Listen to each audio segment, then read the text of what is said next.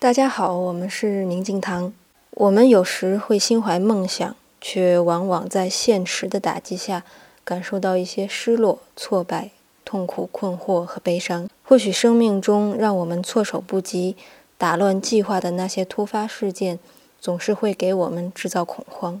然而，有些人警醒了，有些人则被生命调戏得狼狈不堪。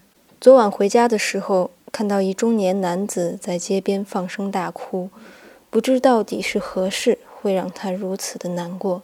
然而，生命中的痛苦是真实的，是否受苦却是你的选择。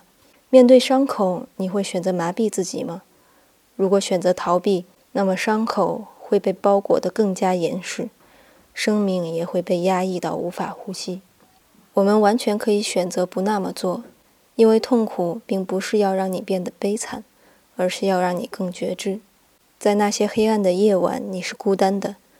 如果你能好好利用那些片刻，它将使你蜕变。有时这个世界很残酷，但是在面对困境时，我们心中依旧要存有仁爱。